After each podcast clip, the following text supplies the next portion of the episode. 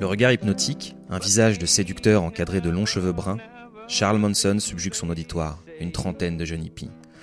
Je suis le fils de Dieu. Je suis le fils du diable. Vous êtes mes enfants et vous devez m'obéir. Je suis votre père, votre amant, votre frère. Vous devez vivre pour moi. Le Peace and Love, mais version trash.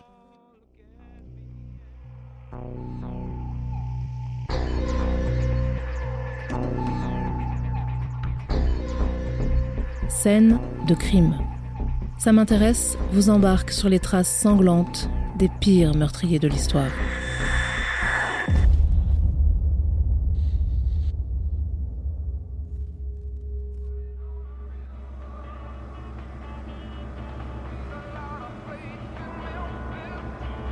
Dans la nuit du 8 au 9 août 1969, trois filles et un garçon d'une vingtaine d'années partent en mission.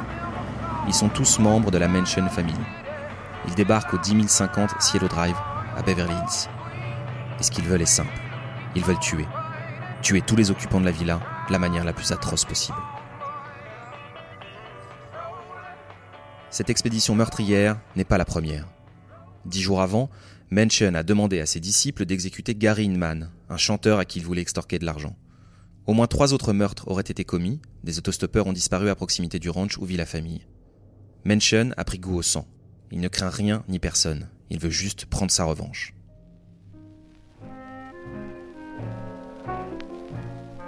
Charles Miles Manson, né en 1934 à Cincinnati, de père inconnu et d'une mère prostituée, n'a pas eu la vie dont il rêvait. À 5 ans, sa mère l'a même vendu pour une pinte de bière. En 1947, il est placé dans un foyer dont il s'enfuit au bout de 10 mois pour rejoindre sa génitrice. Erreur. Elle rejette cet enfant non désiré. À 13 ans, Mansion se retrouve livré à lui-même et doit voler pour survivre. À 17 ans, il est déclaré dangereux par un psychiatre et expédié en pénitencier après avoir violé un adolescent en menaçant de lui trancher la gorge avec une lame de rasoir. Trois ans plus tard, il est relâché sur parole, mais il ne reste que quelques mois en liberté. Juste le temps de devenir le proxénète d'adolescentes paumées. La vraie maison de Mansion, c'est la prison, où il passe le plus clair de son temps. Il s'y instruit, apprend à plaquer des accords de guitare et dévore des livres sur la scientologie. Il découvre que les communautés et le psychédélisme sont à la mode. Pour la première fois, Charles Manson s'imagine un avenir, une famille aimante et dévouée.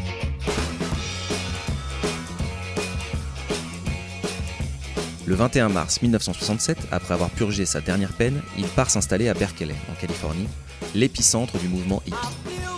Sexe décomplexé, musique vide bohème, Mansion en profite à fond et constitue rapidement sa famille. Mais ça ne suffit pas. Grâce à son activité de dealer et à son aura de gourou, il approche certaines stars de Hollywood, les Doors ou encore Debbie Harry du groupe Blondie. Au printemps 1968, il rencontre Dennis Wilson, le batteur des Beach Boys, et s'invite dans sa villa de Pacific Palisade, le quartier chic de LA. Le voilà face à l'océan avec toute sa tribu.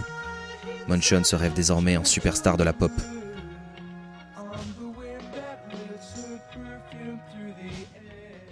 En juin 1967, il profite du studio personnel de Dennis pour composer et enregistrer la maquette d'un album au titre évocateur. Mensonge, le culte de l'amour et la terreur. Dennis lui présente un producteur, Terry Melcher. Mention joue de son charisme et lui soutire la promesse de produire un disque de la famille. Mais très vite, Melcher change d'avis. Mention est instable, ingérable, inquiétant. Il annonce l'apocalypse et prône le suprémacisme blanc depuis l'assassinat de Martin Luther King le 4 avril 1968. Le chanteur Neil Young, qui le croise à cette époque, affirme que Mansion incarne le côté obscur du Flower Power, une interprétation pervertie et laide du mouvement hippie. Après s'être finalement brouillé avec Dennis Wilson, Mansion lui envoie une balle de revolver en guise de menace de mort. En février 1969, quand il réalise que Melcher n'enregistrera jamais son album, le gourou diabolique jure de se venger. Le 23 mars de cette même année, il débarque chez Melcher, au 10050 Cielo Drive. Sauf que le producteur a déménagé un mois plus tôt et que la maison est désormais occupée par Sharon Tate et Roman Polanski. La belle actrice lui explique que Melcher n'habite plus à cette adresse. Mention refuse de la croire, s'en va, pour mieux revenir rôder quelques heures plus tard. Cinq mois passent. Début août, Mention décide de passer à l'acte. Il va attaquer le 10 000 Cielo Drive, et peu importe si Melcher n'y habite plus.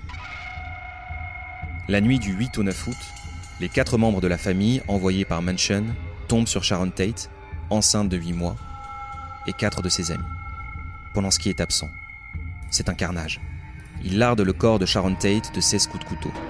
Ces quatre amis sont aussi tués par les fanatiques de la famille, qui tracent le mot pig, porc, avec du sang, sur la porte d'entrée. Puis ils s'enfuient. Mansion retourne sur place pour mettre en scène le carnage. Five persons, including actress Sharon Tate, were found dead at the home of Miss Tate and her husband, screen director Roman Polyansky. Miss Tate, who starred in Valley of the Dolls, was eight months pregnant and was L'assassinat barbare va bouleverser l'opinion américaine et mondiale. Mais le lendemain, la cavale sanglante continue avec le meurtre d'un couple que Mansion a croisé dans une fête, Leno et Rosemary LaBianca, dans un autre quartier résidentiel de Los Angeles. Ils sont poignardés avec des couteaux et des fourchettes. Les tueurs de la famille restent ensuite chez leurs victimes, le temps de se doucher, de vider le réfrigérateur et de jouer avec le chien du couple assassiné. L'épopée meurtrière de Mansion et de sa tribu va prendre fin trois mois plus tard. La police effectue une descente dans leur ranch pour enquêter sur des vols et incendies commis par les membres de la communauté. Les policiers découvrent alors des armes ayant servi à assassiner Gary Inman, les victimes de Cielo Drive et les LaBianca. Des empreintes digitales relevées sur les trois scènes de crime permettent d'identifier plusieurs adeptes. L'étau se resserre. Une des maîtresses de Mansion, Suzanne Atkins, déjà en détention pour vol de voiture, se vante des meurtres auprès de ses codétenus. Interrogée par la police, elle finit par tout avouer. Le gourou et sa famille sont cuits. Aucun des assassins ne manifestera de remords pendant le procès qui débute le 15 juin 1970. Ce jour-là, Mansion apparaît dans le box des accusés, une croix gravée sur le front. Il la transformera quelques années plus tard en croix gammée, plus fou et plus hypnotique que jamais. Tout ce que vous pouvez voir en moi est aussi en vous. Je suis un simple miroir, clame-t-il devant la presse venue couvrir le procès. Le 19 avril 1971, le gourou sanguinaire et une partie de sa bande écopent de la peine capitale, commuée en prison à vie après un décret ultérieur de la Cour suprême. Charles Manson retourne derrière les barreaux. Lui qui avait toujours voulu devenir célèbre est désormais une icône de la pop culture américaine. Il reçoit 20 000 lettres par an, on s'arrache les goodies à son effigie, il a une fiancée de 26 ans et des fidèles qui attendent sa libération sur parole, refusée déjà 12 fois. Il s'en moque car pendant ce temps, il peaufine son image de superstar du crime. Munchen se dit immortel et continue de se prendre, selon les jours, pour le fils de Dieu ou du diable. La mort met fin à son dilemme le 19 novembre 2017 en le cueillant à l'âge de 83 ans. Reste sa voix, qui hante encore ses adeptes, et les rues de Beverly Hills.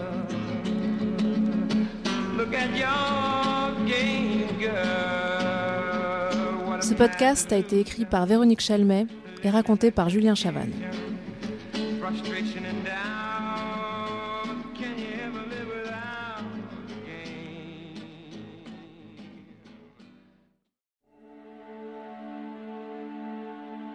Lancez-vous dans une traque haletante et impitoyable à travers les Balkans avec La Vierge jurée, le nouveau thriller de Jean-Christophe Beaucoup. Skander est une vierge jurée, une femme albanaise qui a choisi de devenir un homme et de prendre les armes. Marcus est un tueur à gages en quête de rédemption.